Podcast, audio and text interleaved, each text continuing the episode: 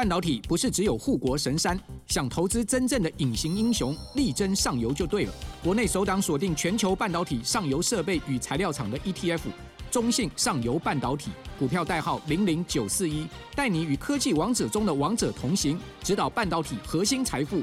二月二十六到三月一号，称王募集，申购速洽中国信托投信与全台各大证券商。投资一定有风险，基金投资有赚有赔，申购前应详阅公开说明书。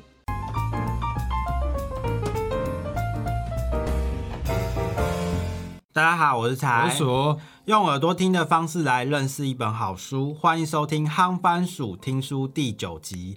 今天一样要带大家用听的来阅读一本好书，Podcast 音版也会同步上架到各大平台哦。今天要来分享和人际沟通相关主题的书，这本书的书名叫做《不会说话很吃亏：最强社交说话术》，作者是蔡梦龙。很多人啊可能会觉得谁不会说话、啊？我从一岁会叫妈妈开始就会说话啦，还需要学吗？但是会说话和说的好不好其实差很多、就像每个人都会唱歌，但唱的动不动听就又是另外一回事了。很多人形容说话是一门艺术啊，说过头又会变成言过其实，说不到位又会变成言不及义。简单来说啊，就是要能说到恰到好处，让听的人觉得舒服，又愿意欣然接受。更重要的是啊，懂得说话的技巧，才能避免说者无心，听者有意这样的尴尬和误会。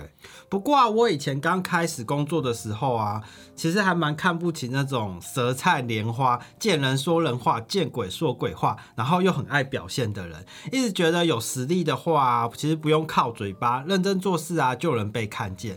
但是在经过几年的工作历练啊，还有观察到一些职场现象之后，发现啊，虽然埋头苦干、认真做事的人啊，早晚有一天会被看到，没有错啦。但有些更懂得人情世故的人，只是适当的投其所好，说一些场面话，或者适度的表现自己，就能更快被老板看到和肯定。不止在职场上无往不利啊，人缘啊，通常也很好。这是因为我们人啊都喜欢听好话，不过这个意思不是要大家都当个油嘴滑舌、信口开河的人。想要有好人缘啊，最重要的还是要能以真诚的心来对待别人。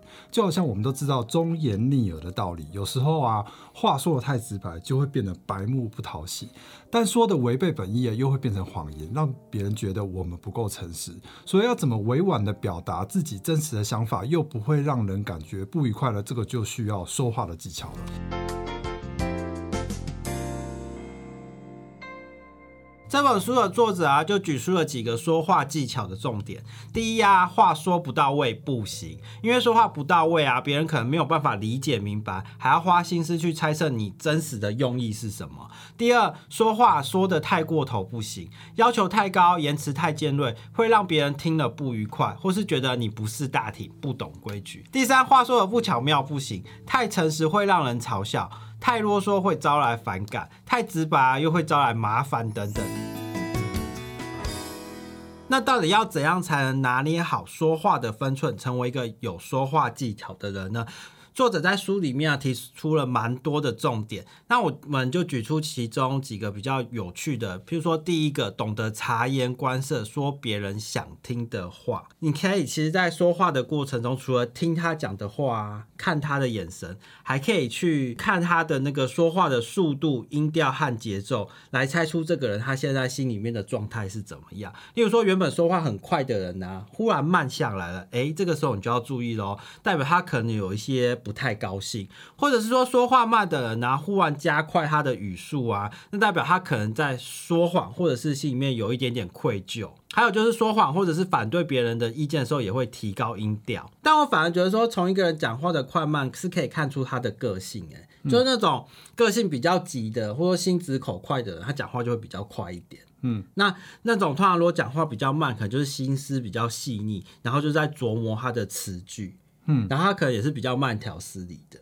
我觉得讲这些这些细节啊，虽然说他看起来有一个啊，比如说说话速度啊、快慢啊、表情啊，或者说他的语调啊什么之类的，可是我觉得这一切都是化于无形的感觉，你知道吗？你到底是不是在说谎？其实那个瞬间综合起来，那感觉你就感觉到他不是真心的。所以就是第六感。对啊，那个就是一个 sense 一个直觉，所以你不能呃说哦，他现在讲话变慢了，他平常讲话快变慢，然后他平常讲话慢变快。我觉得倒也不是第六感，就是说这种感觉的东对话感觉、沟通的东西啊，有时候真的是一种很难具体描述的一个感觉。有时候很多东西你会从他字里行间跟他讲出来的元素里面，你会去察觉到说他这个人到底他现在处在什么状态。可是我觉得有时候有些人他讲话跟他心里面想的是不一样。像前阵子不是在 FB 上面有一篇台湾人讲话的一些实际上真正代表的意思是什么？例如说啊，下次再约，代表就是说不可能再约啊，这个就是属于场面化的部分了。对啊，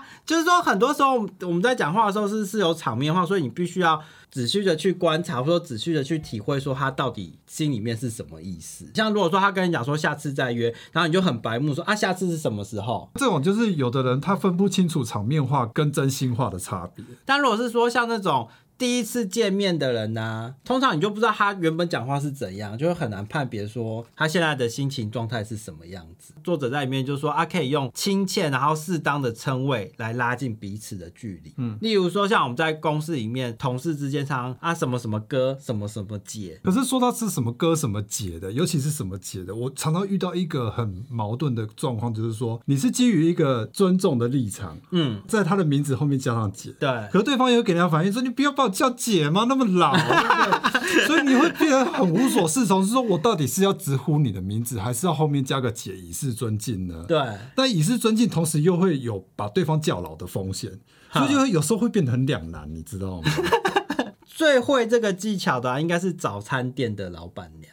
因为老板娘看到谁都哎，那个帅哥你要吃什么？帅哥美女你们要点什么东西？啊，美女你的蛋比好。我觉得最厉害是同学，一律叫同学就对了。同学就是瞬间年轻十岁到二十岁左右。早餐店老板才是真正的说话高手，真的，就他会很亲切。那另外还有一种就是可以寻找共同的话题，今天的天气很好啊，什么之类的。不会有讲今天天气很好吧？但是但是我们真的遇过一次啊，就是去那个剪头发，不是应该是说的设计师硬要聊，你知道吗？结果我不想说好，我要看你要出什么招。对，结果他硬聊就来说，哎，今天天气不错哈，我就说哈，这什么？你开场白，我真的会傻眼，你知道没有，我就知道刚刚啊，对啊，没有下雨。不知道我怎么办呢？然后出去就下雨了。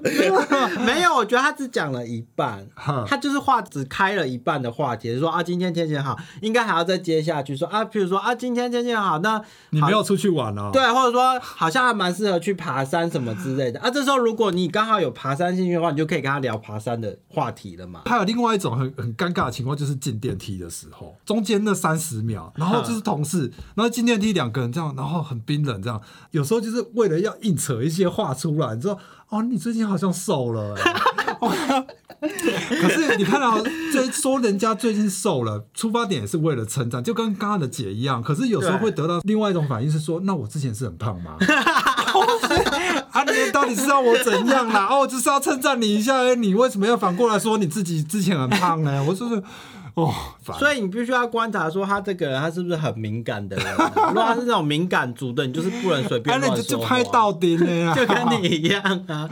像这种很敏感的人啊，就尽量不要去跟他说话，你就用心听他讲什么就好了。所以作者里面有提到说，会说话之外，其实还要懂得用心去听别人讲话。嗯，只顾着讲自己的事情啊，这样会让人觉得你好像很自我，然后都不关心其他人。那再来就是说，不要打断别人讲话，我觉得这个也很重要。有时候我们讲话。讲到一半是有一个情绪在，啊或者被打断，你就。有时候会忽然忘记我刚才讲到哪里，你知道？因为以前学校老师上课也常常这样，就被打断的时候回来之后，哎，我刚刚讲到哪里？对啊，就那种被打断的感觉，其实是有时候是很不好的。所以就是尽量不要去打断别人。哎，我觉得你也常常这样，就是我们讲到讲到那都讲到一段事情，对不对？然后我刚才很认真的分析说，啊，现在这个 ETF 怎样怎样，就是说，哎呀，那个他们有这派克，我想说，哎，我在跟你讲 ETF，你忽然跟我冒一个派克出来干嘛？什么？可是派克很重要，派克稍纵即仪式哎，没有看到就不见了，就没有就没有机会再看到了。哎呀，不过说到头来，刚才讲的这个聆听这件事情呢，我觉得聆听它是一个魔法，你知道吗？收买人心的魔法。因为其实我我觉得为什么聆听这件事情会被很多的这种心理学的讨论放在一个这么重要的位置，是因为人的天生啊，都有一种是需要被理解的心理，被尊重、被注意。对，就是因为我们都会假设自己是不被理解的。所以我希望把事情告诉别人。当我们想要去收服一个人的时候啊，就是用心的把聆听这件事情练好就好了。对，你有办法让他不断的一直跟你讲，一直跟你讲，一直跟你讲。假设是一个新的客户好了，嗯，他愿意跟你讲很多事情的话，其实是件好事情。最怕是那种他都不跟你讲话的。嗯，他也不跟你掏心掏肺，那那就很麻烦哦。那就你要自己想办法去挖。对，那我那我倒是自己在那个聆听上面，我觉得有一个很棒的技巧，就是说你要适时的在聆听的过程当中不断的问问题，从他刚才讲的内容里面，像一个记者一样不断的去挖深。这个问题，他会觉得你有在认真听他讲话。作者里面还有提到，另外就是说，真话不是随时都可以说的。嗯，因为有时候太过真实、不怎么中听的话，会让人觉得你很白目。所以这时候就要用模糊的答案来回答。他就举了一个例子啊，譬如说你带你的女朋友去买衣服的时候，她挑了一件你觉得不好看的裙子，然后问你说：“哎，你觉得这一件怎么样？好看吗？”但是你心里面觉得其实不好看。但也不要说真话嘛，没有，应该没有男朋友。为什么不说真话？不好看就说不好看就好啦。可我觉得女女生心里面还是会觉得说，如果你今天爱我的话，不管穿什么你都会觉得好看。好难你不知道女女生的心情很难猜吗？所以这时候就要模糊的回答，譬如说还好。当然不会直接讲说不好看这这么绝对的答案啦，应该会是说哦，可能会有点显胖啦。真的又要生气，说是怎样？我最近是变胖了，是不是？你是觉得我最近变胖？你觉得变胖，你就现在就立刻说出来，你就直接说出来，何必要说 我穿了衣服之后，对？那到底要怎么讲呢？我就说哦，没有你你，所以就要给他一个就是委婉的回答，就是还好啊。好像可以，又好像不可以的答案。我真想到一个，以前公司有一个新进的一个助理呀，吃饭的时候大家就好玩呐，就请那个助理 A 去猜我们老板，老板是一个女的，然后就会说啊，你猜这个老板今年几岁？然后就他就猜中了，嗯，然后猜中的时候，这个老板的脸立刻就垮下来了，哈。就是他太老实了，因为他觉得说 刚进公司，老板或者说其他人问他什么事情，他都一定要答对，所以他想说啊，我好不容易答对，太好了，然后就是道行太浅，结果没想到老板的脸立刻就垮下来，摆明这是陷阱题，绝对不可以答对的嘛，这是很基本的啊，这就是没有没有出过社会还涉世未深的小朋友，就是就是要先减二十就对了，正确答案减二，我觉得减五到十差不多，二十就太夸张，他就觉得一个人太浮夸了，对啊，就是稍微要让啊，就以后遇到这种问题，尤其是猜女生的年纪的时候。不是啊，那为什么要叫人家猜年龄这么为难人呢？真是，你怎么猜都不对啊！为什么出这种？